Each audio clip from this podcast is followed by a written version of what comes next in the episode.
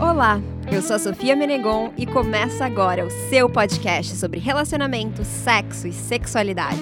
O seu espaço para ouvir e poder falar sobre o assunto. Então, bora mergulhar nessa delícia de tema juntas?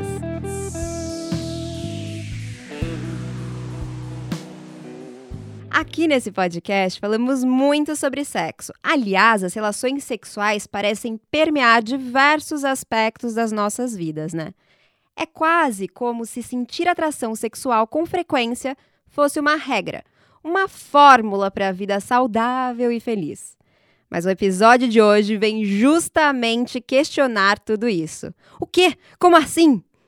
Hoje vamos falar sobre a assexualidade, que engloba 1% da população mundial, mas eu já vi que esse número varia de cidade para cidade, de país para país, e no Brasil tem mais, não é mesmo? Mas por que a gente fala tão pouco sobre isso?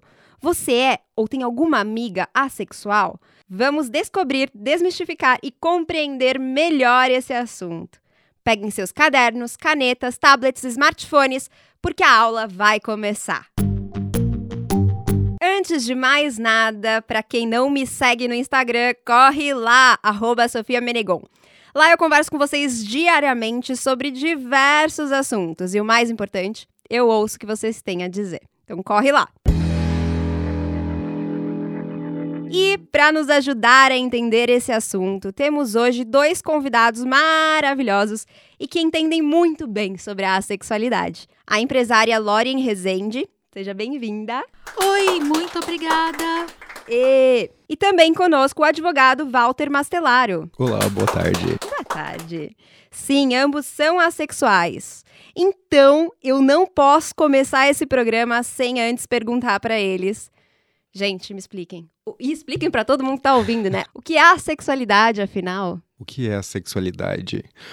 Bom, a sexualidade ela é uma identidade sexual, assim como várias outras identidades sexuais que a gente tem, ou orientação sexual, se você preferir usar esse termo. É hétero, bi, pan, poli, uh, homo, gay, lésbica, são todas identidades e orientações sexuais. A sexualidade, ela é uma identidade multiespectral, porque ela tem várias outras identidades dentro dela, que agregam várias pessoas. E o que, que significa a sexualidade? A sexualidade significa falar de pessoas que não sentem atração sexual, ou sentem pouca atração sexual, ou sentem essa atração sexual por outras pessoas de forma circunstancial ou condicional. Maravilhoso! Olha, mas a gente vai conhecer mais sobre esses dois convidados, tanto o Walter quanto a Lauren.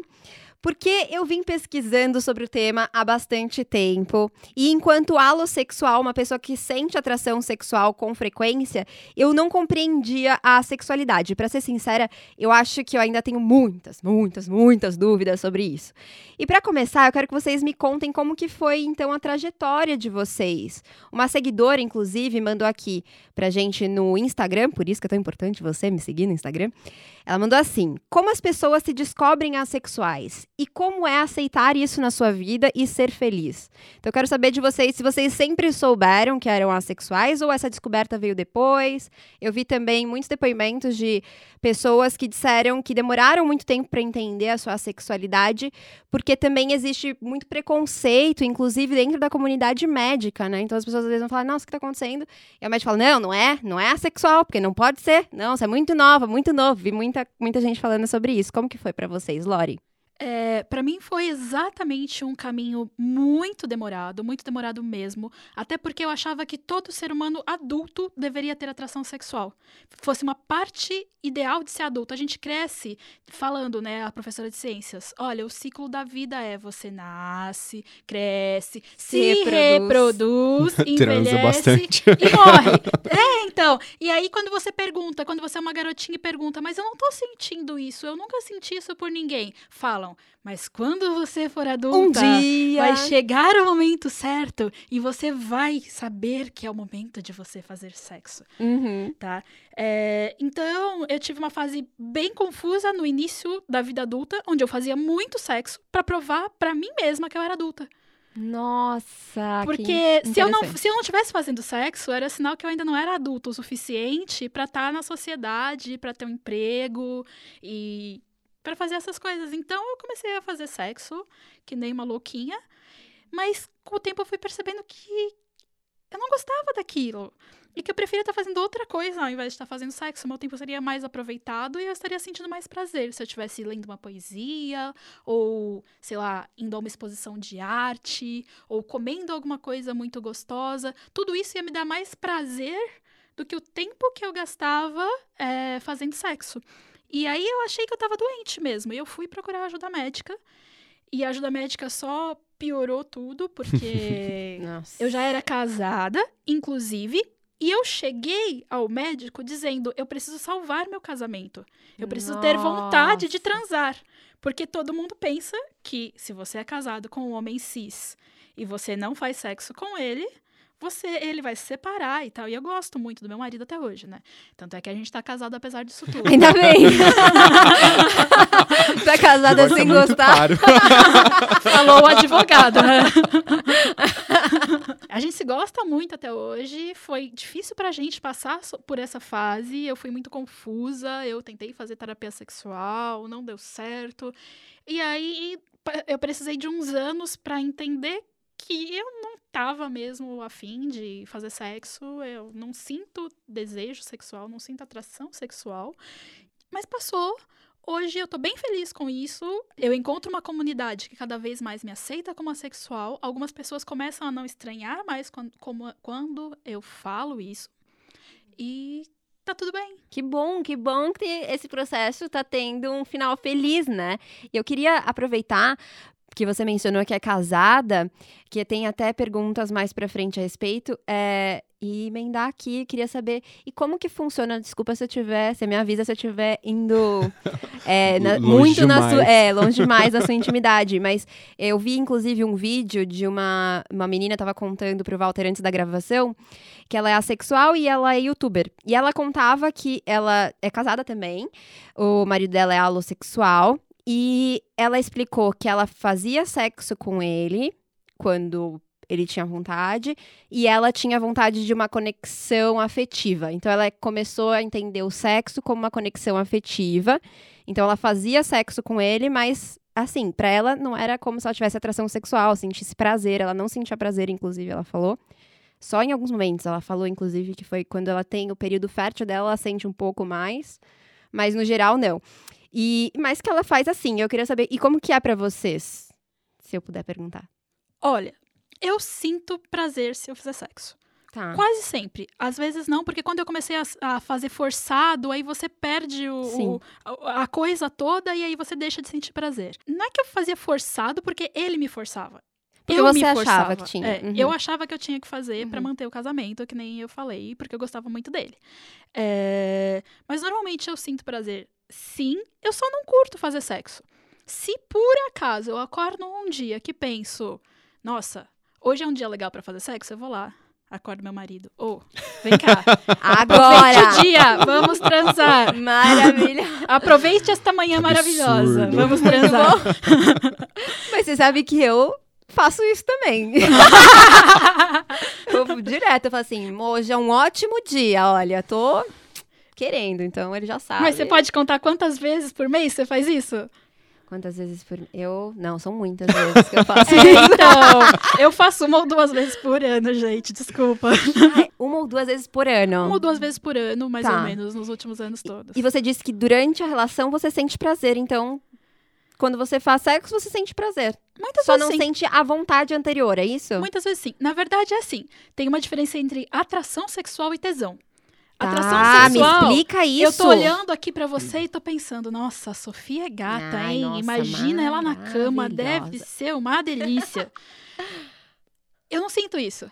Eu não olho pra uma garota ou pra um garoto ou pra uma pessoa não binária e falo, nossa, essa pessoa na minha cama, uma delícia. Não, Entendi. eu olho pra pessoa e falo, nossa, o cabelo da Sofia tá lindo hoje, caramba. Uhum. Olha, ela usa uma blusa muito bonitinha. Que pessoa Gostei. radiante. Onde será que ela comprou? Que pessoa feliz. Eu Legal. não, eu não penso na pessoa como uma possível pessoa com quem fazer sexo, por Uhum. mais que eu, é, sei lá, achei ela bonita, achei ela atraente, achei ela inteligente. Agora, é, tesão, aquela coisa fisiológica que às vezes dá, em mim é muito às vezes, mas às vezes dá. Uhum. que é aquele molhadinho, né? Uma queimaçãozinha ali, É, um, uma... um sonho erótico, né? Que Sei. você acorda e tá bem animadinha, mas é muito raro, é uma duas vezes por ano. Muito interessante, muito importante. Tô aprendendo muito aqui. Mal começou esse podcast, já tô aprendendo altas coisas. E pra você, Walter, E como que mim. foi? Então, ah, o meu período. Eu tenho. Ah, eu e a Lauren temos a mesma faixa etária, assim. Eu acho que a gente tem uma história muito comum de muitas outras pessoas sexuais que têm a nossa, mais ou menos, a nossa idade. A gente tá na casa dos 30. Ah, a gente vem de uma geração em que tinha muito menos informação, apesar de ser uma geração que passou a ter muito mais acesso a informações sobre sexo. Então, eu também cresci sendo, inclusive, ensinado ah, de que eu cresceria e faria sexo.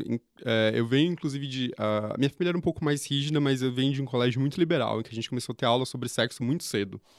Então, todos os professores falavam: olha, você vai crescer, todo mundo vai crescer e você vai transar, seja com homem ou com mulher, não tem importância, mas vocês vão fazer sexo. Isso marca o crescimento.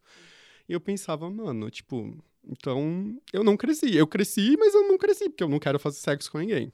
Eh, eu acabei de- entendendo a minha sexualidade muito tarde. Quando eu, eh, eu consegui entender mesmo a minha sexualidade, eu tinha acabado de sair da faculdade. Então, eu tinha 23 anos, acho que foi um. Tá, tá dentro da média, mas eu acho que foi tarde. Eu poderia, se eu tivesse informação, eu conseguiria reconhecer isso muito cedo, porque desde sempre eu soube que eu não tinha interesse em fazer sexo. Inclusive, ah, eu pensei em uma certa época, já, ah, isso é meio comum, às vezes, até por, algum- por alguns caras, e entrar num seminário, porque eu falei, mano, tipo, sexo não é minha vida, o que, que eu vou fazer quando crescer? Vou ficar sozinho? Não, vou virar padre, mas mamãe foi Isso é pessoa... recorrente? Isso é uma Desculpa. experiência um pouco comum com, com caras e até com mulheres, na verdade. Então, A gente vai pro seminário, vira padre, vira freira. Mas minha mãe era uma pessoa consciente e falou: garoto, você vai fazer o que no seminário? Vai causar uma Nada a ver. brigar lá dentro, vão te expulsar. não vai pra lá. Ah, então foi isso. Eu acabei me descobrindo um pouco tarde. Isso, inclusive, foi um, um período de confusão durante alguns Eu anos. imagino.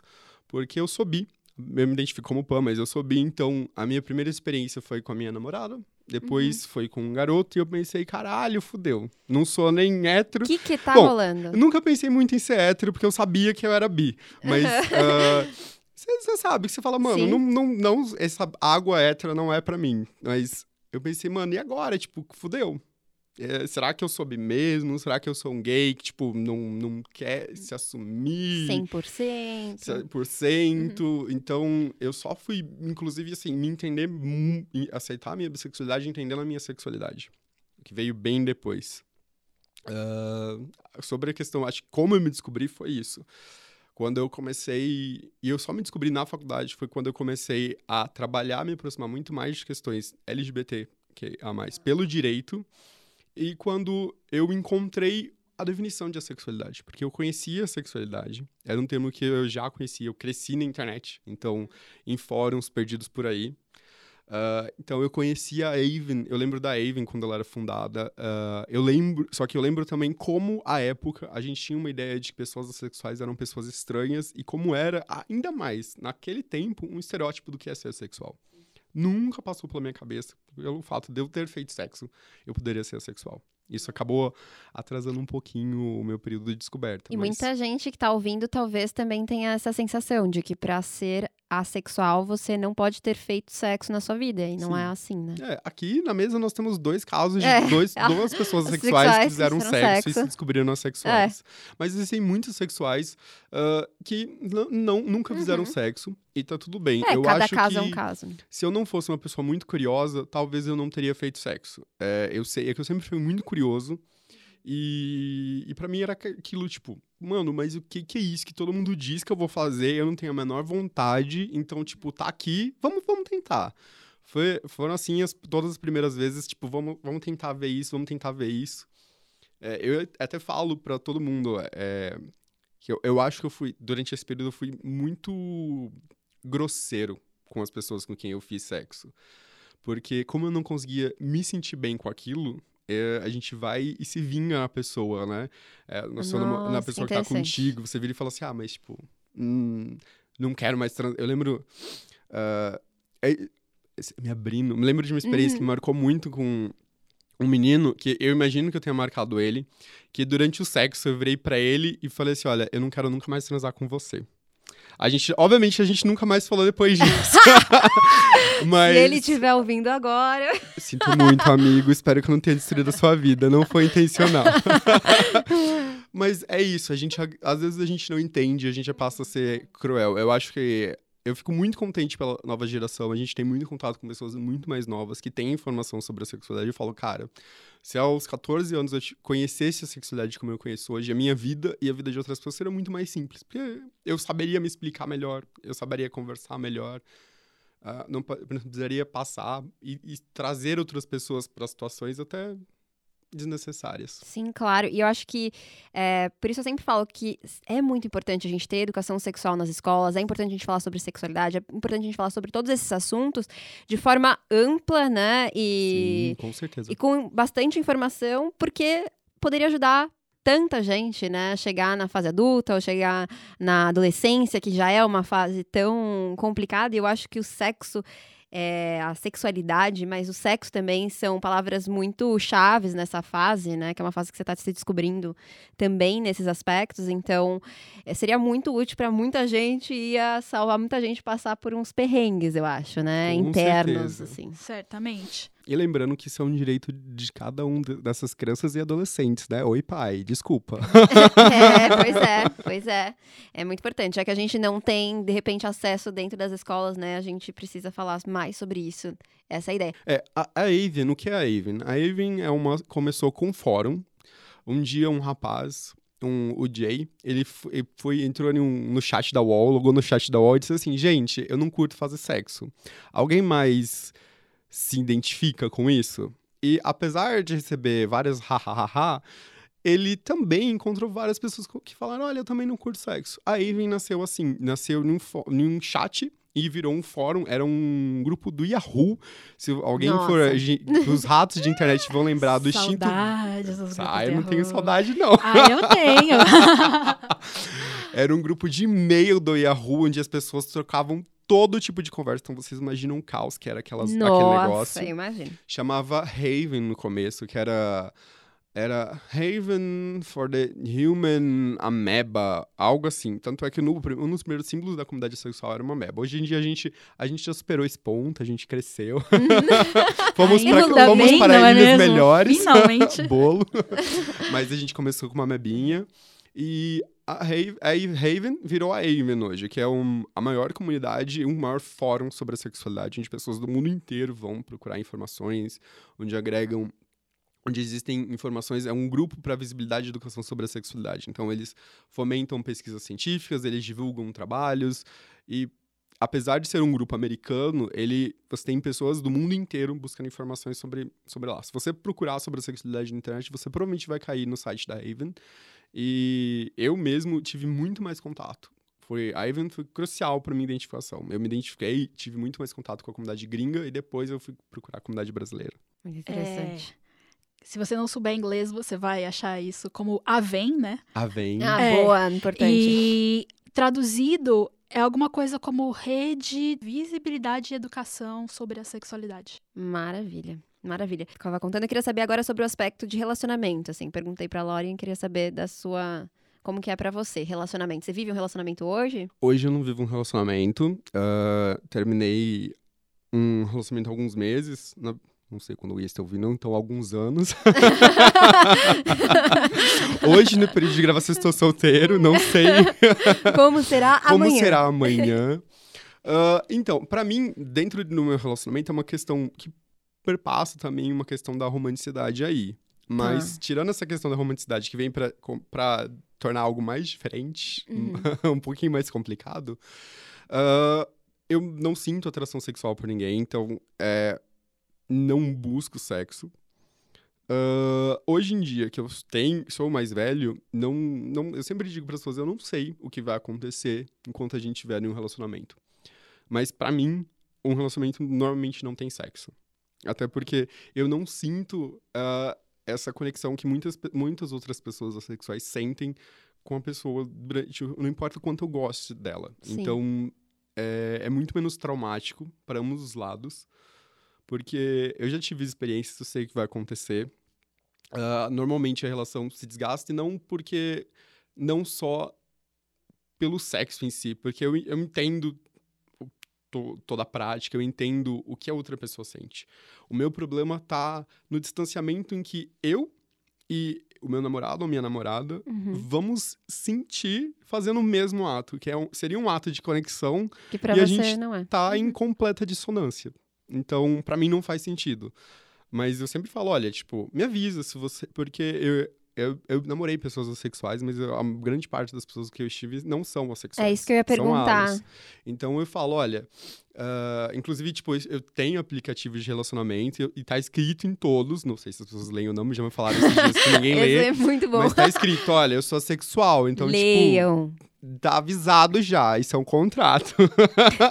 não adianta avisar que eu não avisei antes. Aham. Mas eu explico, eu falo, olha, de- eu falei, não sei o que vai acontecer. Pode ser que amanhã a gente comece a namorar e eu, e eu top transar com você. Mas Uhum. hoje, definitivamente, a gente não vai transar. Eu falo, provavelmente amanhã também não, na verdade.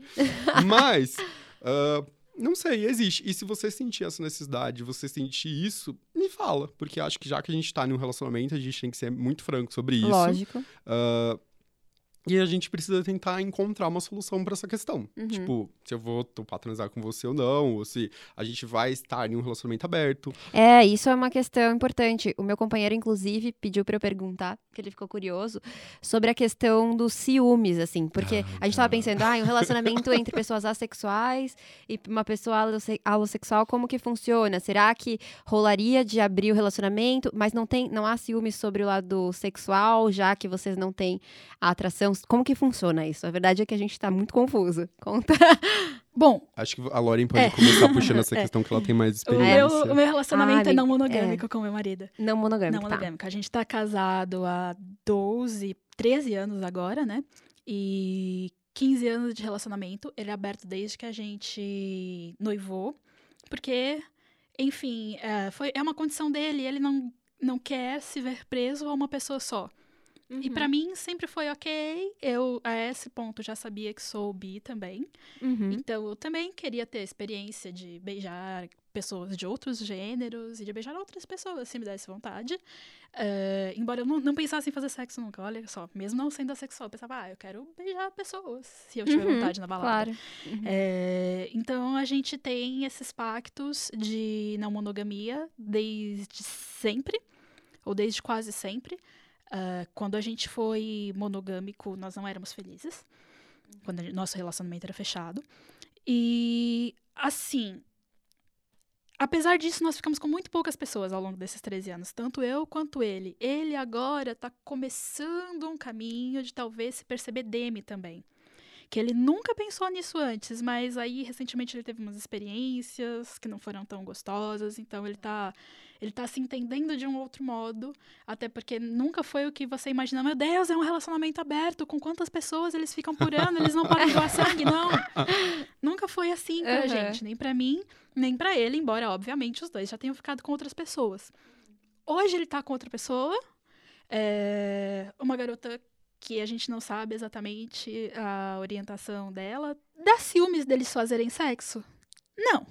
Não Às vezes ciúmes? dá ciúmes de outras coisas. O que, que você sente? Por ciúmes? exemplo, hoje ele é uma pessoa muito mais madura do que quando ele me conheceu. Hum. Então, ele é uma pessoa que sabe melhor cuidar de uma garota, dar carinho, dar atenção. Você tem ciúmes do afeto, do- da parte af- Um pouquinho. afetiva. Um pouquinho. Pior é que ela vai ouvir isso.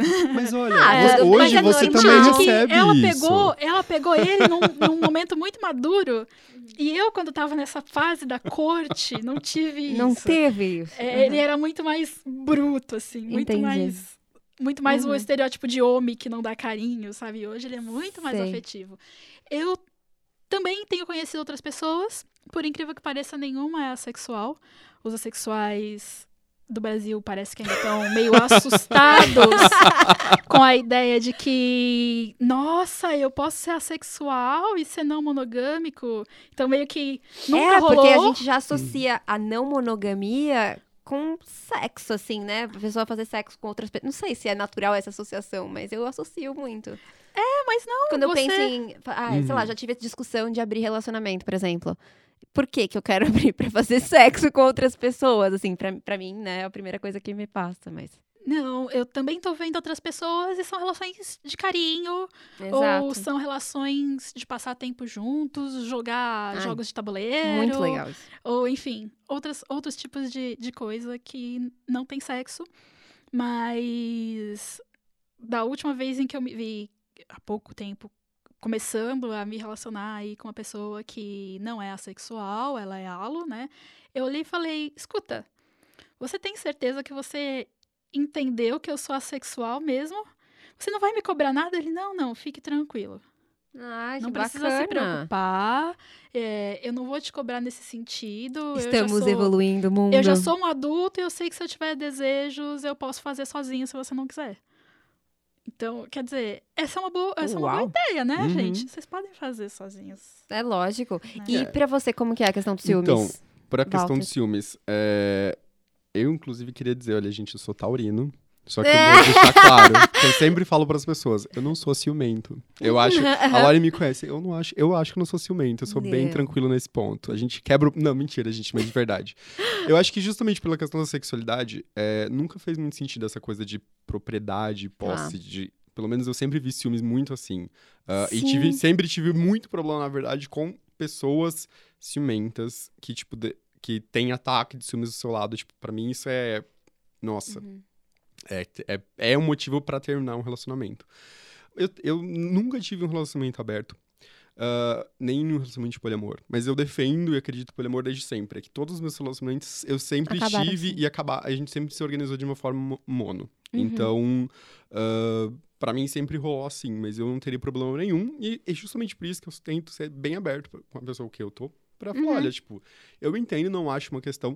Eu sempre falo para pessoas, eu prefiro poliamor do que um relacionamento aberto. Eu me sinto mais seguro, sabe, conhecendo a pessoa com quem você tá. Tá. Mas que Uhum. seja. Se você, você quer sair por aí e encontrar alguém, sem problema algum, mas acho que é, o que funciona é o que tá acordado, né? Claro. Se você se interessou por esse tema de ciúmes, que é uma coisa que mexe com o nosso coraçãozinho, né? Eu, gente, confesso, uma pessoa ciumenta. Então eu já começo a dar um fogo aqui. Então, se você se interessa também, se identificou com a minha fala, em breve, em outro episódio, a gente vai falar sobre isso, um episódio inteiro dedicado aos ciúmes. Aí, eu vou assistir com certeza. Ah, maravilha! Ou melhor, aí, eu vou escutar com certeza, né? É, exatamente. E, o- a- o Walter falou que ele é grey, é, grey sexual, né? Grey Não, sexual que Eu fala? sou grey romântico. Grey, grey romântico. Me- Ai, eu já tô, já tá dando um bug aqui. Então tá, me conta aí. A gente, eu tava estudando aqui, eu vi que tem várias suborientações, tem um leque enorme de possibilidades dentro do espectro assexual. Me fala onde que você se encaixa, assim, onde eu como que você encaixo. se considera. Dentro da sexualidade, a gente diria que eu tô no, na ponta do espectro. Porque eu não sinto atração sexual. Ah, como Ai, é você que. falou que você... É, a gente, esse desenho a gente fez mais ou menos seguindo a, a teoria da escala, com base na escala do Kingsley.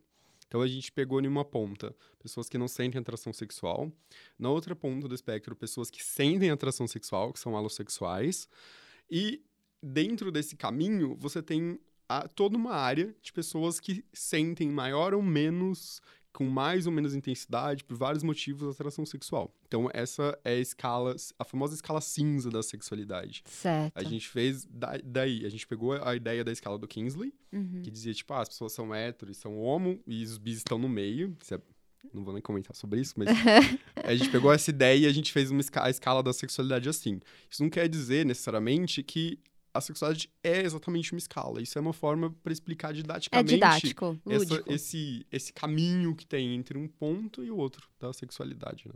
Certo. E tu, Lori? Eu, quando eu me descobri assexual, eu dizia que eu era assexual da área cinza, ou grey assexual, ou grey A, ou grey ace, que são justamente as pessoas que têm atração sexual condicional, ou melhor, que são justamente as pessoas que têm atração sexual parcial, ou seja, às vezes tem e às vezes não tem. Porque eu achava que, como eu tive aquela fase super alo, Ah, oh, vamos transar duas vezes por dia. semana, eu achava que Eu todo dia, Então, duas pera. vezes por semana. Duas vezes por semana é suficiente. eu achava que, pera, então eu não sou assexual é, estrita, né? Eu não sou da área preta da sexualidade, né? É, mas aí eu tava numa palestra justo com o Walter e outros assexuais falando do coletivo Abrace, e aí eles explicaram esse lance de atração sexual. E aí eu olhei e falei, tá, deixa eu perguntar aqui para uns alos o que, que eles sentem quando eles sentem atração sexual. E aí eles falaram ah, isso é muito maravilhoso, você. porque enquanto eu tô aqui, tipo, na maior dúvida do que como que vocês se sentem, vocês também sentem essa mesma curiosidade sobre Justo. as pessoas Sim, alossexuais, né? Justo. E aí, é, me o, a maior parte dos alossexuais me falaram exatamente o que eu disse para você. Olha, eu vejo uma pessoa no metrô e eu já fico imaginando. Meu Deus. Eu não sou bem assim, mas, mas imagino que deva ter Ou sei lá. medo da pessoa do metrô.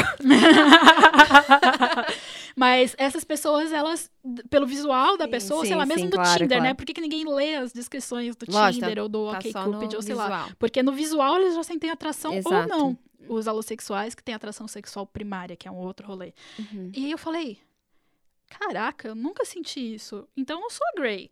Eu tava transando porque eu tinha tesão. Porque eu tinha Sim. desejo e porque eu queria provar alguma coisa pra mim mesma. Eu tava sendo teimosa. Uhum. Mas atração eu nunca senti. Então, é, hoje eu me entendo como assexual estrita, ou seja, assexual da área preta, que é a que de quem nunca sentiu atração sexual, eu realmente não senti nunca, não sei como é. É, E aí, os assexuais, eles também dividem outros tipos de atrações que eles têm, né? Atração romântica, atração estética, atração intelectual, mas principalmente atração romântica. No espectro da romanticidade, eu sou demi-romântica, ou seja, eu sinto atração romântica circunstancial. Se eu sentir muita, uma afinidade muito grande por uma pessoa, eu vou ter sentimentos românticos por ela. No meu caso, independente do gênero, eu sou pan-romântica. Entendi. Quer dizer, não sei, vou perguntar mais pra uma hora, um dia eu chego lá. Mas é, então a atração sexual não tem a ver com a atração afetiva. Isso, são duas coisas separadas. E dentro da atração afetiva, que, que engloba mais ou menos assim? É, O que, que a até- gente tá falando? Que, Vou até que é? fazer um- uma correção pra você. Eu, pessoalmente, não gosto muito do termo afetivo. Não é eu sempre- afetivo? É, eu, a gente usa, prefere usar romântico. Por quê? Ah, Porque roman... afeto- ah, romântico ou romântico? Não, roman é, Romântico. atração romântica. Tá. Daí, se você não sente atração romântica, você seria romântico. Tá. É porque o af- quando a gente fala afeto, é uma, a gente, inclusive, recentemente, a gente teve até uma briga recente por afeto e romanticidade dentro da comunidade. Porque, assim, eu falo, afeto envolve tudo. Qualquer sentimento humano dentro de... Quando a gente tá falando de sexualidade, a gente sempre tá falando em afeto. Uhum. A gente pode não estar falando em romanticidade, mas a gente tá falando em algum tipo de afeto. Então explica pra gente a diferença entre os dois. Então, é que a- o afeto, ele tá dentro desse contexto mais abrangente, a gente entende de uma forma Tá. mais abrangente de qualquer sentimento. Isso pode ter por um Porque, filho, sim, você tem um por filho, por amigos. tudo. Tá. Ah, inclusive, até para explicar assim o que são essas atrações, né? A gente falou, olha, tudo isso é uma forma de afeto. Mesmo você, a, a comunidade gringa, ela tem muita dificuldade a romântica com o termo afeto, porque eles falam, ah, vocês estão falando amor, tipo, eu tenho uma relação de amor, mas você fala assim, ah, mas eu sou romântica. Fala, gente, mas amor não necessariamente significa um amor romântico. É por isso que usar o termo afeto para separar essa questão de romanticidade é importante. Maravilhoso. Porque todo mundo sente afeto. Ui, dei um, tapa em alguma Ah, coisa. já até expandiu Todo aqui. mundo sente afeto, mas pode ser que o seu afeto seja diferente de outra pessoa e tá Claro, tudo bem. é. O seu afeto tem uma energia mais sexual, o seu afeto tem menos energia sexual, tem uma energia mais romântica, menos romântica. Eu acho, acho que isso passa a explicar muito melhor a própria questão da sexualidade humana, que é esse filtro que Certo. explica essas várias relações e como é que a gente se conecta de forma diferente. Então, como que. É, o que significa, então, quando você é uma pessoa romântica, que eu falo? Pode ser. Uma pessoa Ou a romântica. romântica? Ou a romântica. Como que é? O que, que é? O que, que significa isso? Só pra gente entender direitinho. Então, é, afeto qualquer um pode ter, pode sentir, inclusive sendo aromântico. Isso. Mas o que significa eu ser aromântico? Então, ou é- eu ser romântico? Como a Lauren disse, a gente, ah, essa teoria não é uma teoria da comunidade sexual. Isso, já- isso- isso já existia. O que aconteceu foi que a comunidade sexual encontrou nessa teoria uma forma perfeita de explicar a experiência que a maior parte das pessoas assexuais sentem. Isso quer dizer que é uma teoria verdadeira? Ou menos verdadeira? Não, e nem que precisa necessariamente ser usada para qualquer pessoa. Eu sempre falo, se você ouve isso, acha balela, tudo bem. Mas se você acha que isso pode te ajudar a entender melhor seus sentimentos, acho que isso é um instrumento legal. É, a gente chama do modelo da atração dividida. O que, que é isso? É essa teoria que explica que essas diversas atrações, como a Lauren comentou, atração sexual, romântica, uh, atração sensual, estética, atração intelectual, platônica, elas se vão se juntando, formando um amálgama, formando um sanduíche. E esse sanduíche vai ser diferente para, na verdade, não só para cada pessoa, mas para cada relação que você tem com uma pessoa. Porque isso é uma forma, inclusive, de você ver a sexualidade como um filtro amplo que explica todas as relações que você tem com outras pessoas. Porque, por exemplo, você talvez, não sei, não sinta uma atração sexual pela sua mãe, mas você vai sentir atração. É, não. Atra... É, não sei, eu não vou julgar sei, nesse, momento, nesse momento, estou no não. momento neutro. Mas você vai sentir, nesse você momento pode sentir sentindo, uma não. atração platônica que vai ajudar a explicar a forma que você sente o seu sentimento. Porque eu sempre falo, a sexualidade, ela é uma coisa muito vasta. Reduzir a sexualidade a sexo, a prática do sexo, é pegar algo que é um filtro que você tenta explicar todas as conexões e expressões humanas de uma forma muito pequenininha. Sim. Então, é óbvio, você pode me ouvir, ouvir o que a gente está falando e achar, ah, isso não funciona, tá tudo bem. Mas é isso. Uh, esse modelo que explica que todas essas atrações divididas, elas se somam e estão presentes, ou não, em maior e menor grau, em cada pessoa, para explicar. No caso dos assexuais, a gente é caracterizado pela ausência, estou sendo genérico, mas pela ausência de uma atração sexual. Uh, a questão das pessoas românticas, elas seriam caracterizadas por uma ausência de atração romântica. E o que, que, é essa atração romântica que eu tô tentando que, entender? O que, que, é? Vou chegar, porque, vou chegar lá. Porque como para mim é meio que um combo, as, né, não sei se é um combo, né? Talvez eu, eu, descubra agora que não é um combo. Eu acho que, para tentar, antes de entrar nisso, uma coisa que eu queria mencionar, a Lauren até comentou sobre a questão de como a gente entende atração. Eu acho que isso é legal, pra, porque isso passa pelo mesmo entendimento de todas as outras atrações. Ah. Porque a gente fala, atração, quando você tem atração, qualquer tipo de atração, você está no fim de um processo, da forma como a gente entende isso, é, no fim de um processo todo. Mas, obviamente, esse processo começou em algum lugar. E conhecer esse processo, como ele chegou até lá, ajuda com que você entenda essa atração que você está sentindo. Uh, a gente sempre fala, olha, a raiz de todas as atrações está na na mesma fonte, que é a libido. A libido é o que vai alimentar tudo essa energia psicossomática que vai alimentar todos os processos do seu corpo. Então, ela vai acabar tendo uma qualificação ou não, dependendo da potencialidade que ela está ligada. A gente fala da libido sexual, da libido sexual, quando ela está ligada a uma potencialidade ou uma energia sexual. É a libido se sendo qualificada a essa potência sexual que vai dar o que a gente chama de tesão, que faz nascer o desejo sexual em alguém. E só com. O que, que é? Então, o que, que é esse desejo sexual? É você não ter necessariamente um objeto. Você tem essa, esse impulso, esse, tes, esse tesão, essa vontade de praticar sexo, se envolver em atividades sexuais, mas você não tem um foco. Quando você passa a ter uma pessoa ou uma, pessoas a quem esse foco, esse desejo é direcionado, aí você tem a, a atração. Então, entender isso é, inclusive, importante porque muitos sexuais sentem desejo. Muitos sexuais sentem tesão. Tesão. Hum. E você sentir tesão não, não quer dizer que você, que você, não é assexual. Ah. Porque quer dizer apenas que você está em um processo normal e a sua libido ela está potenciando, potencializando uma energia sexual em você. E tá tudo bem. Tem pessoas que têm mais ou menos isso e tá tudo certo.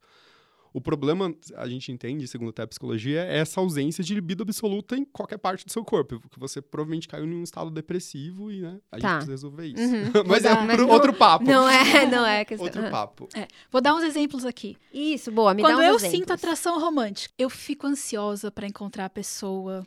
Eu Friozinho me arrumo um pouco melhor, eu me preocupo um pouquinho mais com a roupa que eu vou tá, ai se ela vai gostar de mim, ai se ela não vai, eu me preocupo em não ofender ela, eu me preocupo em deixar essa pessoa confortável na minha, na minha presença, eu quero saber se é recíproco, eu quero trocar presentes, eu quero saber se ela quer fazer algum tipo de pacto de amizade ou de romantismo, de alguma coisa assim comigo. E eu fico muito feliz na presença dessa pessoa. E aí eu não paro de falar da pessoa, Pra to todos os meus amigos sabem os nomes das pessoas com quem eu sinto atração romântica. Walter tá de prova. Porque eu não paro de falar nelas uhum. mais. Mas, por exemplo, e quando eu sinto atração sensual? Eu sinto atração sensual também. não sexual, mas sensual. Há um tempo eu tô praticando shibari, que é uma técnica japonesa de amarração com cordas. E, cara, o shibari é uma delícia. Porque você sente a conexão. Eu só sou amarrada, eu não sei amarrar. É... Mas você sente a conexão com a pessoa que tá te amarrando, o jeito que ela te toca. Cada pessoa te toca de um jeito tão diferente e é tão gostoso. E aí as cordas com as quais você está sendo amarrado, dependendo do que ela, do, do material com que ela é feito, tem uma sensação no seu corpo. O som da corda é um negócio que, gente, não tem como explicar para quem nunca foi amarrado. Mas o barulho da corda formando nó, desformando nó, do jeito que a pessoa que tá te amarrando, ela joga a corda quando ela tá fazendo alguma Nossa, coisa. Nossa, tô saindo daqui É maravilhoso. Eu tô quase fazendo um ASMR pra vocês, né? né? é maravilhoso o som da corda. É uma delícia. E a sensação dela passando pelo seu corpo. E essa é a atração sensual, e essa é a então, atração você sensual. Ela te traz esse prazer corporal que ele não é o mesmo prazer do tesão. Não é uma fo Né? um foguinho. Não é o foguinho. Entendi. E ao mesmo tempo tem atração estética. Quando eu sinto a atração estética, é quando eu tô vendo lá o David Bowie performando lá, Uhum. cantando, e meu Deus do céu, a voz dele é, ela tem um mistério e esse som e o jeito que ele se move e a face dele é muito bonita e meu Deus do céu, que pessoa que se veste bem, não é? Ai, E eu acho que ele podia colocar qualquer roupa que, a- que nele é maravilhoso. Isso é atração estética. E por aí vai. Quando você não consegue parar de ouvir uma pessoa falar, a pessoa tá falando sobre o assunto mais nada a ver pra você. A pessoa tá falando sobre física quântica e você é das ciências sociais, mas você tá lá ouvindo, com o queixo caído, falando. Caramba, que pessoa legal, né? Nossa, é atração intelectual. É, Ou a pessoa me tá falando entendendo sobre a muito vida aqui agora. dela mesmo, sabe? Porque atração intelectual, um Sim. problema com a atração intelectual é que tem gente que confunde isso com elitismo. E não é esse rolê. É, a gente pode ter atração intelectual por uma pessoa que não é necessariamente uma pessoa PhD, extremamente escolarizada e, e essas coisas, mas é uma pessoa que ela sabe das coisas da vida, ela sabe aproveitar bem a vida dela, ela te conta uma história de um jeito gostoso, ou ela tem um bom conselho pra você e você fala, nossa, como é que essa pessoa aprendeu tudo isso sobre a vida? E eu tô aqui patinando, patinando e não, não sei nem quem eu sou. Nossa, a história da ainda. minha vida, eu sinto isso toda hora. Toda hora. Nossa, gente. Muito interessante. E é a, a atração platônica, ela Ah, é um essa, sentimento. Que, pelo menos pra mim, que ele começa como uma amizade muito profunda. Mas ele se torna uma amizade tão intensa, tão intensa, tão intensa que dói essa amizade. E ela dói de um jeito gostoso, é agridoce, sabe? E aí você começa a falar a mesma coisa que a pessoa na mesma hora. E aí você começa a. Sei lá, cara. Mas é, é o melhor sentimento que eu já senti. Essa atração platônica, assim. Você sente uma conexão com a pessoa que vai além. Vai além mesmo do amor romântico. E você sente que aquela pessoa, ela é seu companheiro de uma forma que nenhuma outra nunca vai ser. Na verdade, nunca uma pessoa vai ser companheiro da, de- da mesma forma que outra, mas o sentimento é muito mais intenso, nesse, pelo menos pra mim, nessa atração platônica, que é a atração que eu mais gosto de sentir. Então, se você é aromântico, por Hum. exemplo, você pode ainda assim gostar de abraço, beijo, essas Sim. coisas. Porque Sim. não tem É. nada a ver. É, É, e- só uma que- essa questão desse, desse sentimento, dessa atração. Sim. É, e acho o que a Lauren acabou de explicar, a questão dessa atração platônica, é fundamental, porque, por exemplo, uma pessoa que tá no espectro romântico, ela tem essa, essa atração romântica muito menor, ou diferente. A forma, por exemplo, que a Lauren explicou essa at- atração romântica dela, estamos no mesmo lugar, vamos dizer assim, do espectro, a gente tá na área cinza da romanticidade, só que a forma como ela sente, a forma como eu sinto, é completamente diferente. Eu mesmo tenho um distanciamento muito grande disso. Eu sempre falo, eu tô muito, muito próximo da romanticidade. E pra mim isso quer dizer que essa, conexão romântica, ela dificilmente existe. Mas eu sinto outras conexões que são muito grandes. A, a a questão platônica, ela vem logo em seguida. E não é por, ah, talvez assim, dizer que uma atração, ela é melhor que a outra. Por exemplo, assim, a gente vem, ah, porque a gente normalmente lista. Atração sexual, atração romântica, atração platônica, isso não quer dizer ordem de prioridade. Uhum. É normalmente é o modelo em que os, os relacionamentos são reconhecidos hoje em Tá. dia. E é- acho que é, isso é importante dizer e até lembrar assim, a gente tem sempre uma questão muito séria com a palavra platônico. Porque a gente entende platônico é. num conceito comum que não é a ideia do que o conceito platônico é. Que seria, na verdade, um amor que não é um amor romântico e não é um amor sexual. E a gente tem uma ideia de, de relacionamento platônico ou amor platônico, daquele amor, Amor não correspondido. É, impossível. Você fala assim, ah, olha, me apaixonei por fulano e a pessoa nunca vai me olhar e falar, é esse amor platônico. A gente fala, então, gente, isso Confesso não é amor que- platônico. Confesso que enquanto eu tava lendo. Tenho que confessar a minha ignorância. Porque eu tava lendo eh, um post em que eh, ali os assexuais do grupo estavam buscando uma pessoa, né? Um relacionamento, alguém para se relacionar. E aí cada um colocava onde estava ali dentro do espectro. E aí um- um- uma pessoa postou dizendo que estava buscando um relacionamento aromântico platônico.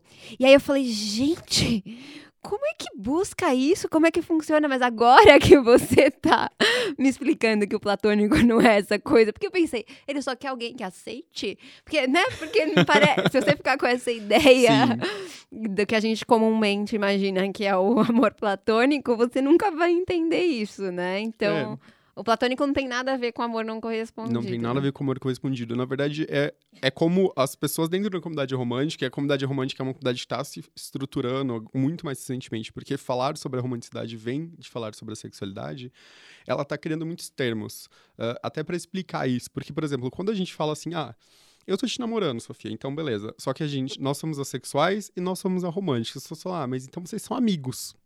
É, Porque vocês exato. não fazem sexo se vocês não têm uma ligação romântica entre vocês. E, e todo mundo fala assim, não, não é isso. Mas as pessoas voltam, não, mas isso é amizade. A gente fala, isso não é amizade. Mas as pessoas falam, isso é amizade. Então, é um problema reconhecer outras formas de afeto, validar essas outras formas de afeto, porque acho que aí que tá o problema. Você, a gente tem a nossa relação há anos, vivemos juntos, e as pessoas dizem, ah, mas eles são amigos. Isso pode muitas vezes não ter um efeito tão prático, porque algumas coisas não. E prático eu quero dizer no sentido jurídico da palavra, né? Advogado aqui. Sim. Pode ser que isso não venha ter um efeito prático na vida, mas isso provavelmente tem um afeto psicológico muito grande para aquelas pessoas que estão naquele relaciona- relacionamento que não é socialmente reconhecido. E não tem problema algum reconhecer, porque, olha, as pessoas estão juntas, vivem juntas, compartilham as vidas. Da e elas estão dizendo, né, em primeiro Sim, lugar, se ela elas tá te dizendo, dizendo. né, que é, eles estão em um relacionamento, quem é você pra questionar isso, né?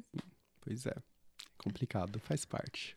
É, eu imagino que dentro de, desse, é, desse momento, inclusive, que a gente está vivendo, né? E acho que a gente está vivendo um momento complicado no nosso país, mas pelo menos a gente está avançando em muitas discussões, né? Pelo menos dentro da internet, dentro dos lugares que a gente não tem é, tanta censura é, e, e evoluindo, né? Então, de alguma maneira, a gente vai aprendendo e esse podcast está aqui também para a gente conseguir aprender muita coisa. E aí, eu vou aqui para mais uma pergunta de seguidora. A seguidora perguntou o seguinte: eu acho que de alguma forma eu já acho que eu captei qual vai ser a resposta. Mas se vocês têm vontade de ter filhos biológicos. Porque eu acho que ela pensou logo na questão sexual, né? Agora que a gente tá aprendendo várias coisas. Bom, eu já tive vontade, mas a vontade passou e eu acho que é mais pelas circunstâncias do mundo, assim. O mundo tá um lugar muito complicado para educar uma criança. Muito complicado para educar uma criança no sentido de valores, no sentido financeiro mesmo. Então, Mas não tem nada a que- ver com a sua sexualidade. não. É, já que não rolou até agora, eu também não vou procurar que role se algum momento surgir a oportunidade de ajudar a cuidar de uma criança de outra pessoa através de coparentalidade, eu super topo, eu adoro criança. É, já fui professora de criança pequena, inclusive. É, eu só não penso hoje em ter os meus. O mundo tá tão superpovoado, sabe? Que eu não tenho. Para mim é mais uma vaidade ter filhos. E eu não tenho essa vaidade. Eu vou ser bem assim, eu não sei ah, se a minha sexualidade e a minha orientação entram nisso. Eu nunca nunca tive interesse em ter filhos. Desde sempre, assim. Desde que eu me conheço por gente, sempre falei, gente, eu não vou ter filhos. Se algum dia eu quiser ter filhos, eu vou adotar alguém. Mas eu nunca tive interesse em ter filhos. Mas existem pessoas assexuais que têm Buscam- vontade de ter Sim, filhos, muitas. engravidar, ou então ah, ter com a parceira. Sim, inclusive muitos assexuais têm filhos, né? É, e tem filhos transando ou não. Porque acho que a dúvida no fim não deve ser. essa, Mas se, essa. umas pe- se uma Se eles garota não- ou é. se um garoto assexual quiser ter filhos, Eu acho que é como essa é que ele vai fazer? Vai fazer por inseminação Vai ser artificial? inseminação, é. Olha, pode ser que seja, Mas pode ser que não. mas pode ser que não. Tem É, muitos que tiveram... Agora que a gente entendeu que a atração sexual é diferente de, é, da, do desejo, fica mais fácil de entender. Mas... Nessa questão de filho, tem só uma questão assim que às vezes é um problema. Eu conheço algumas pessoas assim que querem ter filhos, são assexuais estritas e são sexos repulsivos. Elas não que- gostariam de praticar sexo.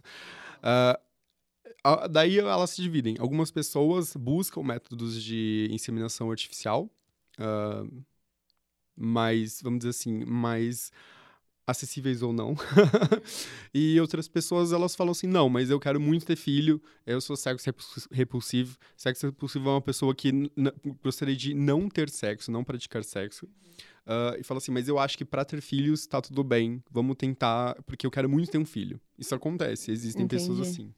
Muito interessante. Muita gente acha que ser assexual é, é sinônimo de ser sexo repulsivo, né? É, é, isso é, esse é um, acho que isso é um dos maior preconcepção que existe sobre a sexualidade. E não é verdade. Pessoas assexuais as- falam muito sobre sexo. Eu acho que às vezes, com todo respeito, assim, às vezes a gente fala sobre sexo até com mais qualidade do que pessoas alossexuais, até porque a gente precisa entender, tipo, por que você quer ou não quer fazer. Aí estuda pra então, caramba pra a gente saber. precisa tentar olhar um pouquinho sobre o sexo.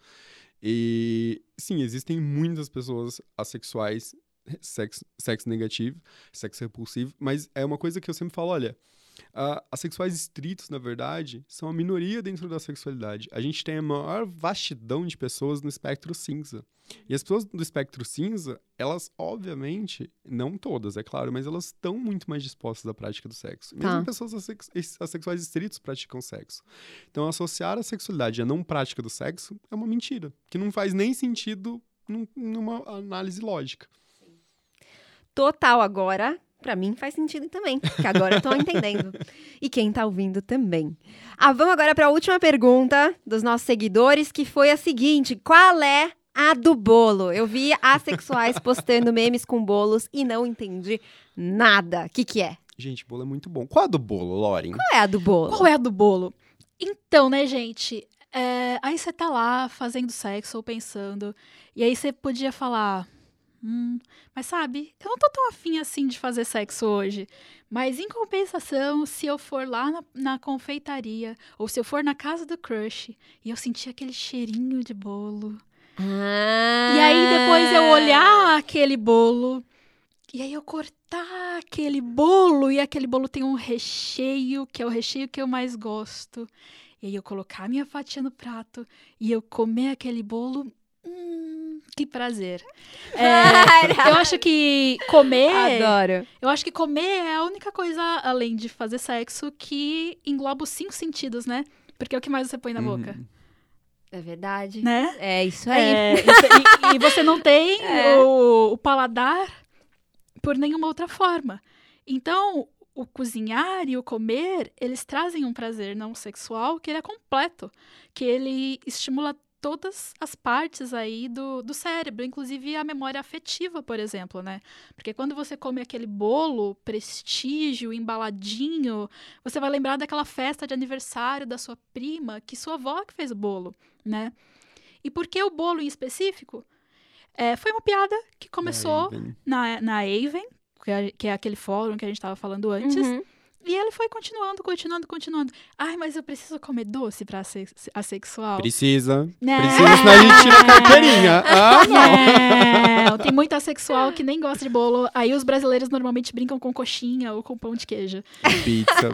Pizza é. Muito bom. E já que a gente tá nesse papo de comidas, vamos agora pro nosso quadro. Me explica aí. Traz um fundi. Esse quadro, ele, tradicionalmente, ele se chama Me Explica Aí, Senta Aqui. Então, hoje a gente adaptou ele para Pra caber nesse tema. Muito bem. Mas eu queria é, entender agora sobre a questão da atração sexual. Dentro desse universo de atração sexual, é que se encaixam as pessoas demissexuais, greysexuais e freissexuais, é isso? Tudo isso. E o que, que significa você ser de cada uma dessas, desses grupos?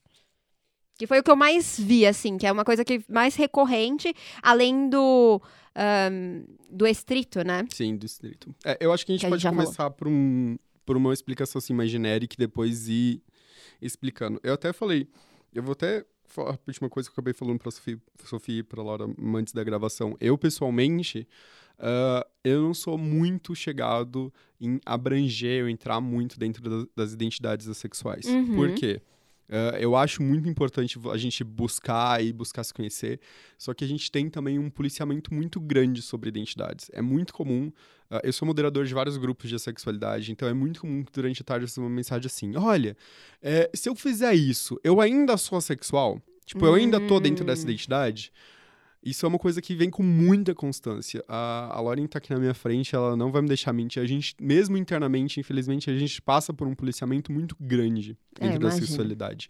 Tipo assim, ah, não, você transou com seu namorado, então definitivamente você não é sexual. A polícia da sexualidade tem que caçar sua carteirinha. Ah, parecido com o que a gente chama de polícia, polícia vegana. Eu, enquanto vegana, tem vários também por lá. É, Ou a então- polícia bi também, né? É, Polícia bi- Ah, exato. polícia bi- Tem polícia em todo lugar. Tá todo mundo Polícia, querendo. vamos abolir o poder de polícia. então, é, é, a gente tem esse, essa, esse, esse policiamento, eu acho que esse gate- gatekeeping, manter essas pessoas longe, isso é muito ruim. Uhum. E especialmente assim, alguém que tá entrando, na, conhecendo a sexualidade, fica muito perdido. Porque É. as pessoas viram assim, ai, como é que você se identifica? Você é Grey Demi, não sei o que, Frey, Frey Acolito, e as pessoas ficam, meu Deus do céu, que... que que, que é isso? Eu não sei. Eu falo, gente, então calma, vamos Ajuda. devagar. É, eu sempre falo, é, a gente tem, a comunidade brasileira, eu, a gente identifica quatro grandes espectros. Isso é- já é uma diferença da comunidade, da comunidade gringa. Porque Tá. a gente vê, a gente vê um, um espectro maior no Brasil e eu vou explicar por quê. Ah, a gente, essas, isso não é uma decisão aleatória, vamos dizer assim. A gente fez isso porque a gente tem um censo, que é feito todo ano, intracomunidade, mesmo que não sejam tantas pessoas que respondam assim, são várias pessoas, e isso Uhum. dá pra gente ter Uma uma, base, assim, uma amostragem legal. Então, no Brasil a gente tem quatro grandes espectros, que seriam marcando a, a sexualidade. Porque a gente, dentro da sexualidade, a gente se divide em duas. Ou você é estrito, ou você tá na área cinza. Certo. Uma pessoa estrita é uma pessoa que não sente atração sexual. Qualquer a presença de atração sexual te bota dentro da Já área na, cinza. tá na área cinza, Então, beleza. a área cinza, ela agrega uma grande parte dos espectros sexuais. Tá. Porque são pou- mesmo existindo outras identidades dentro da sexualidade estrita, elas são muito menores. As pessoas falam, ah, eu sou assexual. E esse termo, sexualidade estrita, ela é um, é um termo brasileiro, na verdade. Hum. Na gringa, todo mundo diz, ah, eu sou sexual. Ponto. E você sabe que alguém que diz que é assexual não só tá dizendo que é assexual por ser estar dentro do espectro da, algum espectro da sexualidade, mas também porque é um assexual estrito. Normalmente as pessoas lá elas dizem, ah, eu sou demi, eu sou grey. Aqui no Ah. Brasil a gente a gente tinha muito problema com termos, então foi por isso que foi criado esse termo sexualidade estrita. Se eu falar para um gringo, ah, eu sou sexual estrito, ele vai ficar olhando pra minha cara e falar assim, Isso é redundante. que, que é isso? Não, não tô entendendo. Entendi. Então a gente tem né, a sexualidade estrita e você tem várias outras identidades. A área cinza são pessoas que sentem atração de forma circunstanciada, condicional, que sentem pouca ou algum tipo de atração e por isso pega várias outras identidades. Dentro desse campo, é, eu vou dizer que a gente tem três grandes identidades. Ah, Nós temos os demissexuais, os assexuais fluidos e os greysexuais. O Uhum. que, por que, que é- é- eu- a gente divide assim? Também por questão de senso. Porque a gente percebeu que no Brasil, grande parte dos homossexuais da área cinza se identificam de forma fluida. Eles, ah, que essa é uma característica que não é presente dentro, quando a gente olha os dados da gringa, como as pessoas se identificam. Então, é por isso que no Brasil a gente separa essas identidades, porque elas têm características muito especiais. Quer dizer que as outras são menores? Não. Quer dizer apenas que, por uma questão acadêmica e para facilitar o entendimento, a gente busca criar uma forma de facilitar a conversa. Então, uma pessoa demissexual é aquela pessoa que só vai sentir atração se ela tiver uma conexão afetiva, uma conexão com outra pessoa. Se ela não sentir isso, ela não vai sentir atração sexual. Isso não quer dizer que sempre que tem uma, uma conexão, ela sinta atração sexual. Certo. Quer dizer apenas que é condição determinante para que ela sinta atração sexual, ela sentir uma conexão. Porque pode ser que eu queira muito te namorar, a gente sinta essa conexão e a atração sexual não venha. E mesmo que se vir, isso não quer dizer que você vai sentir ela no nível como uma pessoa homossexual sente. Quer dizer que a, a, a atração que não, exi não existia, bom, ou que estava latente, ela passou a existir com essa conexão. Assexuais fluidos são pessoas que, dentro desse espectro da sexualidade, elas sentem que a sua forma como atração é, ela é vida, ela varia muito. Porque às vezes ela não sente atração de forma alguma e algumas vezes eles sentem experiências com conexão com outras pessoas, isso faz despertar uma atração sexual neles e outras vezes isso não acontece. Então, eles se identificam de uma forma fluida dentro do espectro. É e isso é uma coisa muito comum dentro da comunidade brasileira. É por isso que a gente destaca a sexualidade fluida. E a última identidade, que seriam os grays sexuais, são qualquer pessoa. São todas as pessoas assexuais que sentem algum tipo de conexão, de atração em algum nível. É, daí, dentro das grays sexuais, é onde Aí... vão estar todas as outras as, as tá identidades. Tudo os acóis, lito, uh, os freys sexuais, então todas as identidades estão ali dentro. Eu acho interessante, muito interessante você é, ler assim e descobrir, porque eu fiquei num processo muito prazeroso para mim de aprendizado, assim. Enquanto eu lia, eu falava: "Nossa, então tem gente que sente assim. Nossa, tem gente". Porque é isso, né? A gente vive o nosso mundinho fechado e a gente imagina que tá todo mundo sentindo igual a gente. E aí você se abrir para isso e estudar, você fala: "Nossa, olha, tem mil possibilidades, né?" Nós, seres humaninhos maravilhosos, temos uma tendência bem legal de falar o que a gente não deve sobre assuntos que a gente desconhece. Identificou aí algum momento desses? Mas para te ajudar e me ajudar também a não cometer gafes e deselegâncias por aí, Lorien e Walter vão contar pra gente o que não dizer a uma pessoa assexual. Aí eu sou assexual.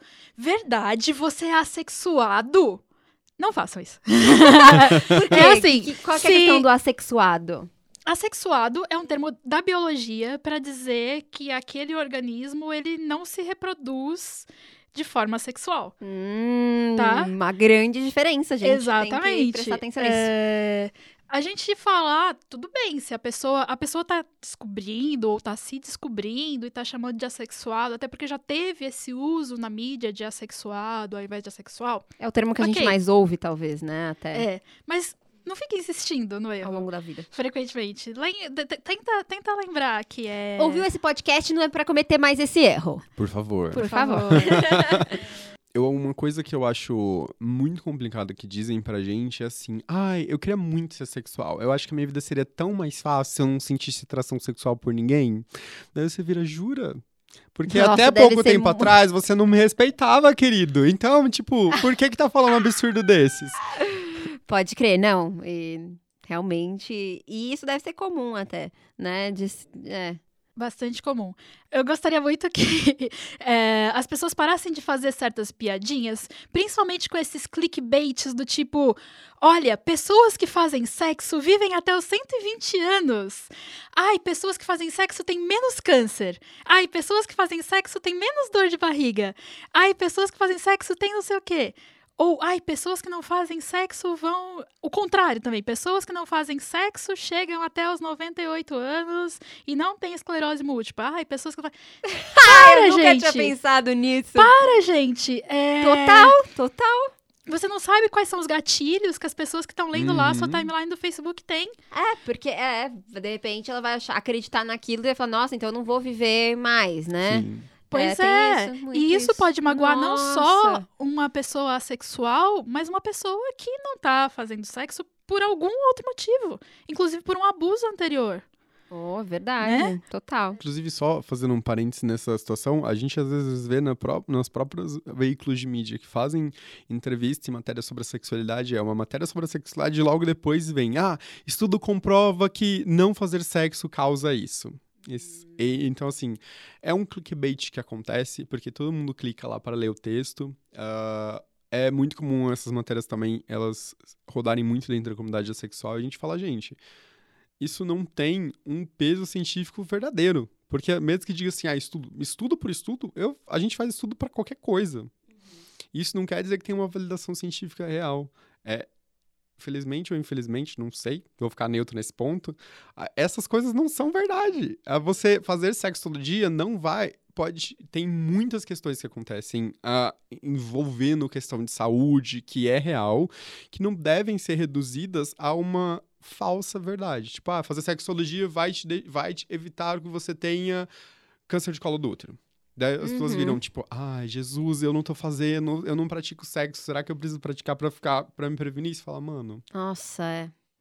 Eu nem imaginava, mas isso é real. Nossa, nunca passou pela minha cabeça. Gente, eu tô aprendendo tanta coisa aqui hoje. Porque assim, todos. É porque tá tudo bem, gente, se você já cometeu essa gafe ou essa deselegância na vida. A gente porque já. tá todo mundo aprendendo, é. Tá todo mundo no processo de aprender. Então, a ideia é essa. Não se sinta mal agora. Aproveite esse momento para aprender, que é o que eu tô fazendo, inclusive.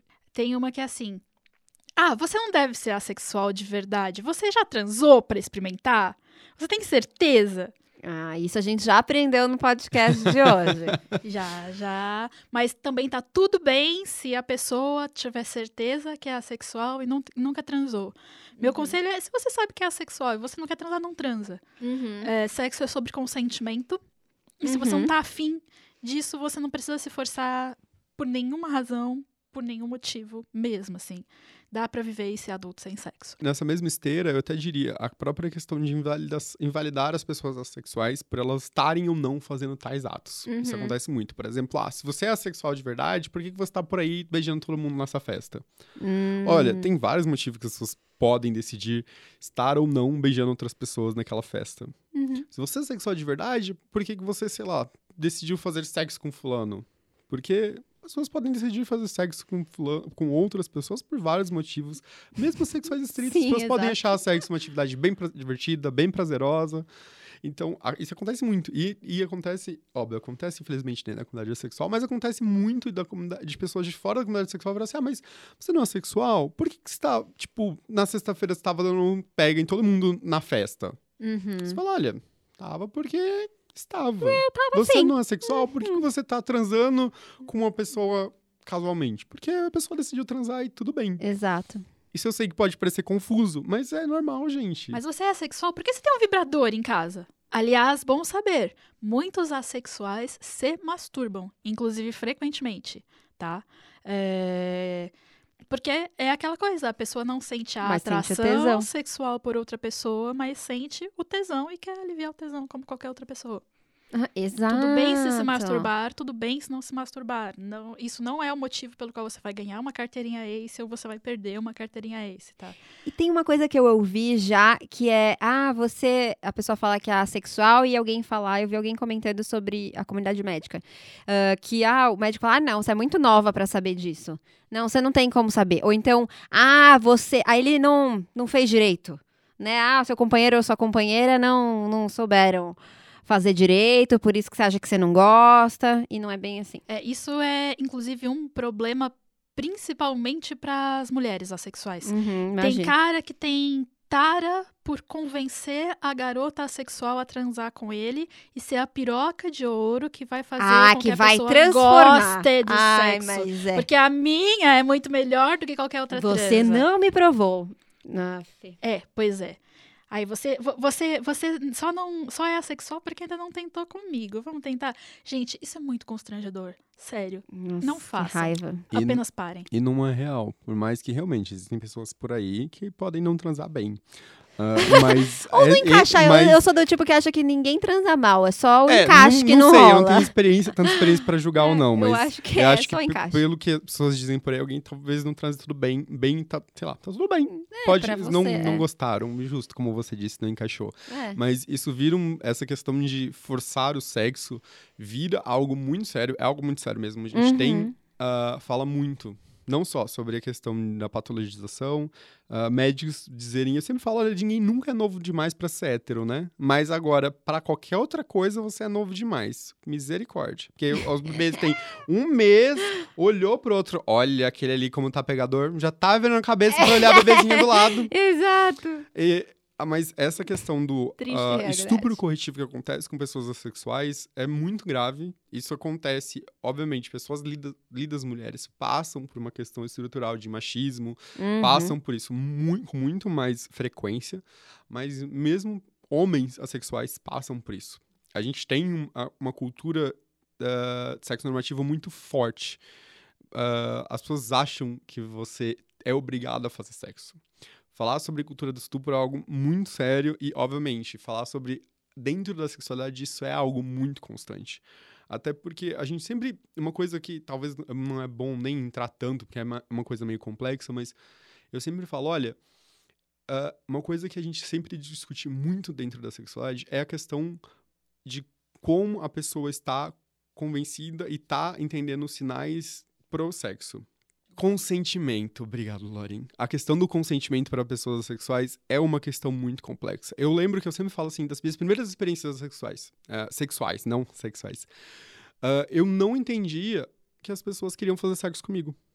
E eu lembro que uma das minhas primeiras experiências foi com um amigo e assim, ele ficava se exibindo e eu não entendia. Pra mim aquilo era, obviamente eu achava estranho, né? Mas eu pensei, ah, sei lá, às vezes garotos que têm amizade não ligam de ficar pelados se exibindo pra outros.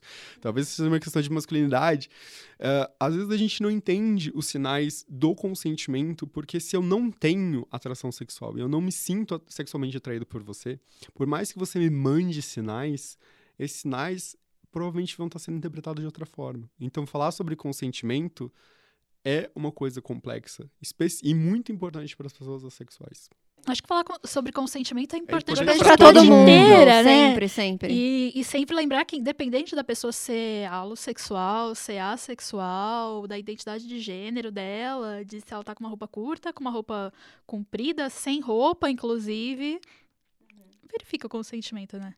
Na dúvida, pergunta. Na dúvida, pergunta, justamente. É muito interessante, eu tô aprendendo muito sobre mim mesma, é, inclusive dentro dessa discussão. Então, eu acho que é um assunto que a gente precisa falar mais a respeito e conversar mais, né?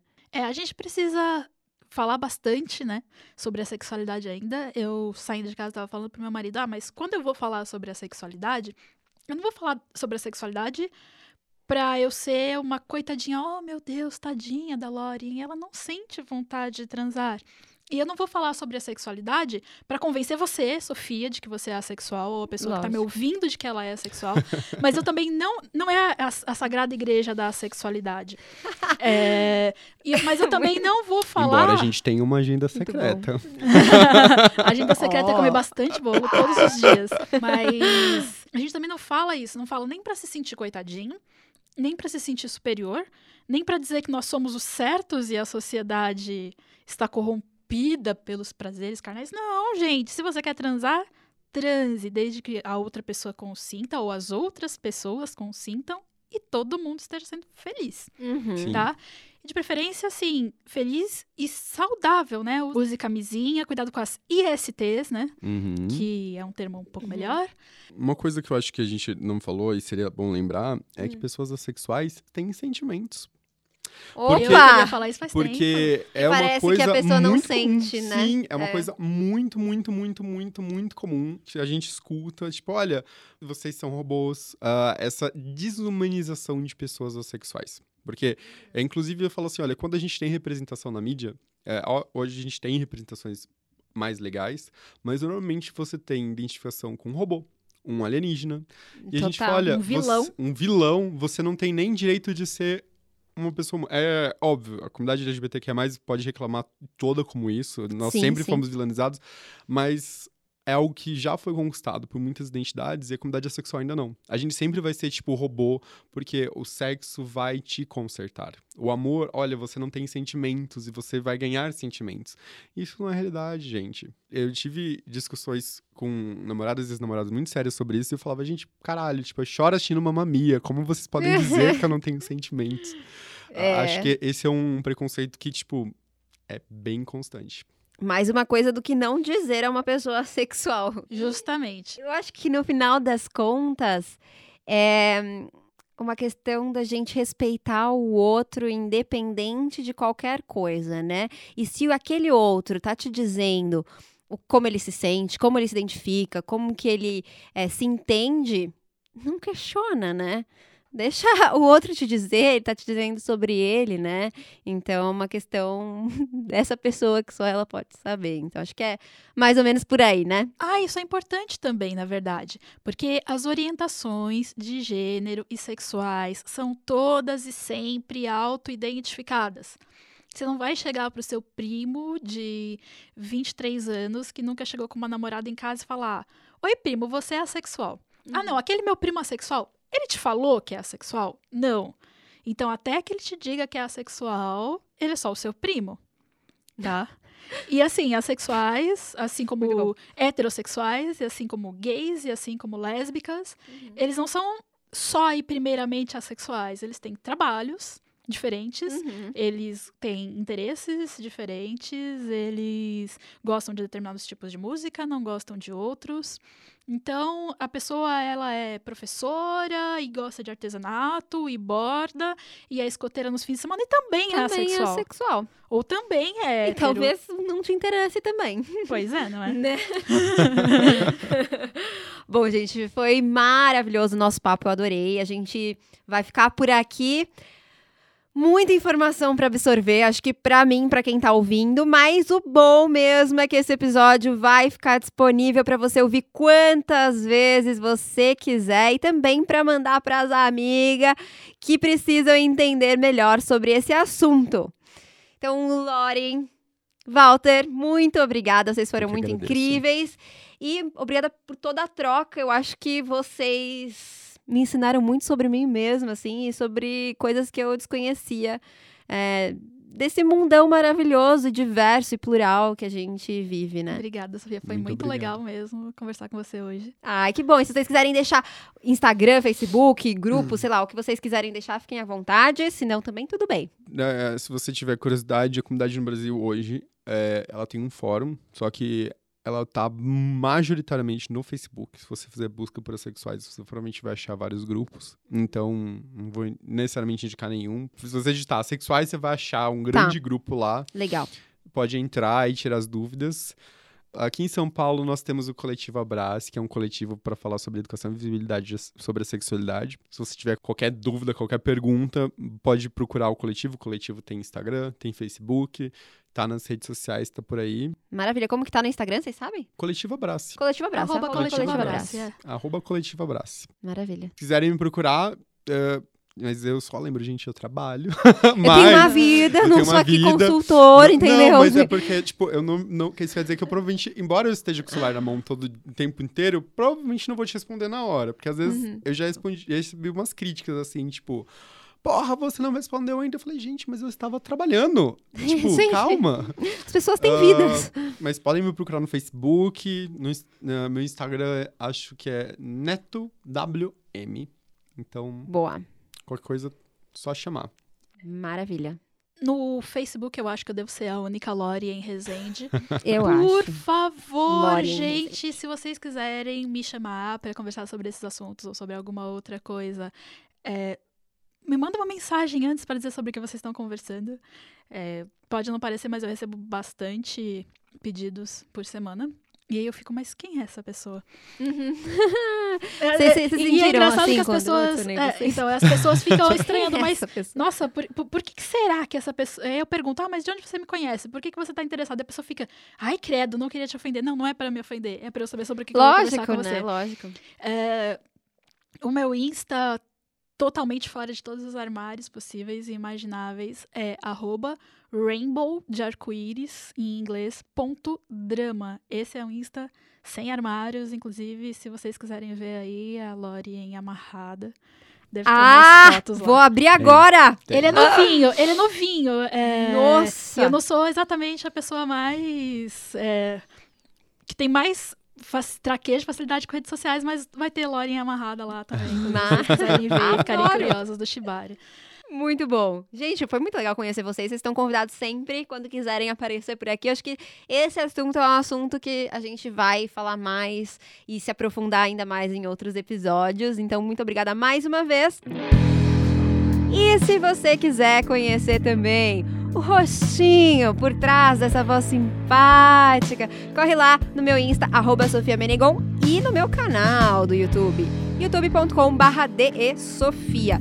Tem muito conteúdo maravilhoso de todos os assuntos, de todos os gêneros, de todo tipo por lá, então corre lá, youtube.com.br Sofia. E para você, muito respeito, empatia, alegria e liberdade. Viva o nosso prazer, seja ele qual e como for.